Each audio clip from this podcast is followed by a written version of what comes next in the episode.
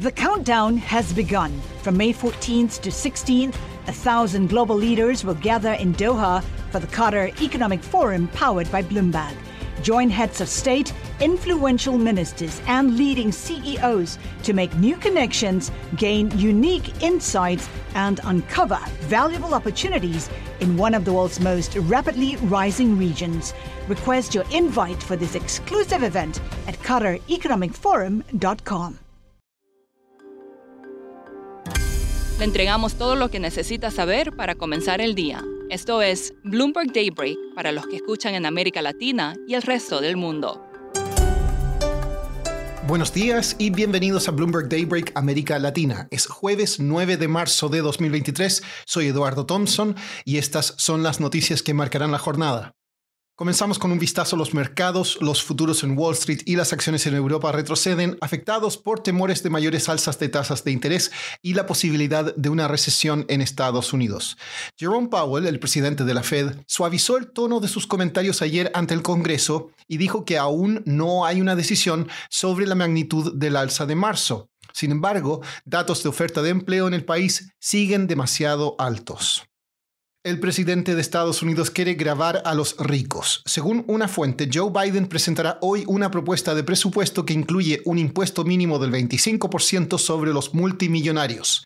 También prácticamente duplica el impuesto sobre las ganancias de capital para la inversión, aumenta los gravámenes de ingresos sobre las corporaciones y los ricos y busca reducir el déficit en casi 3 billones de dólares durante la próxima década. A casi cuatro años de su muerte siguen los efectos del caso de crímenes sexuales de Jeffrey Epstein. El banco JP Morgan se volvió en contra de su ex ejecutivo de banca privada Jess Staley y lo acusó de engaño y deslealtad por ocultar sus vínculos con Epstein, pocas semanas después de defenderlo. El banco quiere que devuelva toda su compensación de 2006 a 2013 de más de 80 millones de dólares. En noticias corporativas, las acciones del banco Credit Suisse se desploman luego que retrasara la publicación de su informe anual porque la SEC planteó preguntas técnicas de última hora relacionadas con declaraciones anteriores. El banco cripto Silvergate anunció que cesará y liquidará todas sus operaciones, y fuentes dijeron que Uber podría vender o listar en bolsa su brazo de logística de carga.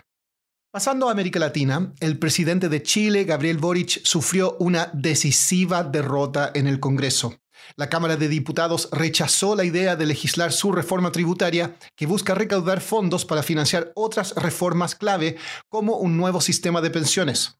Esto pondría en duda su capacidad de avanzar en prácticamente cualquier aspecto de su programa de gobierno.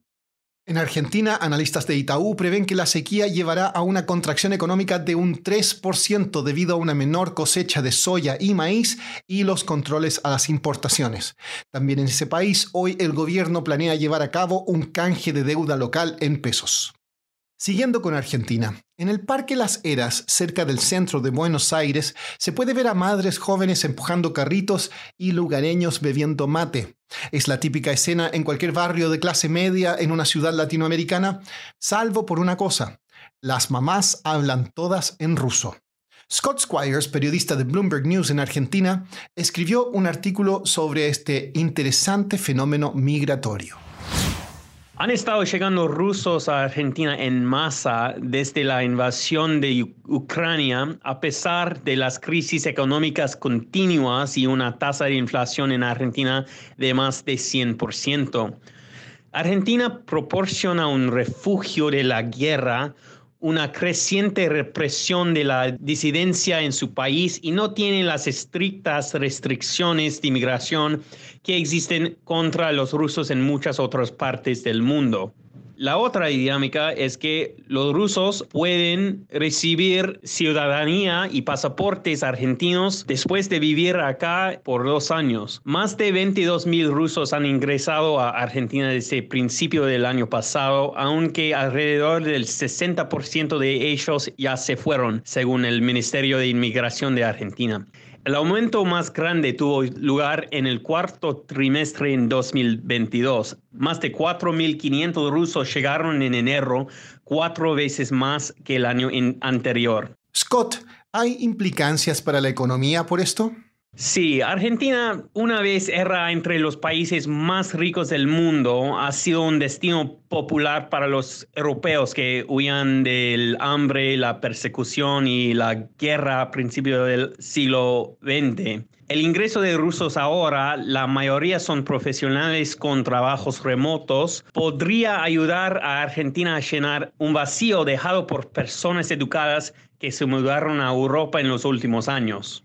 Al mismo tiempo, la economía de Rusia se está quedando sin trabajadores talentosos en una fuga de talento comparable al éxodo masivo que siguió al colapso de la Unión Soviética.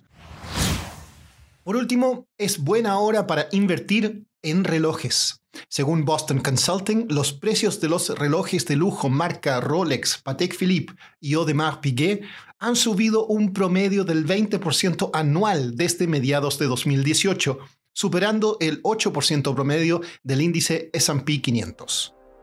Eso es todo por hoy. Soy Eduardo Thompson, gracias por escucharnos. Para conocer todas las noticias que necesita para comenzar el día, revise Daybreak en la app Bloomberg Professional, donde puede personalizar las noticias que desee recibir. También puede suscribirse a la versión solo audio en Spotify, Apple Podcasts o la plataforma de su preferencia. Eso es todo por hoy. Escuche de lunes a viernes Bloomberg Daybreak.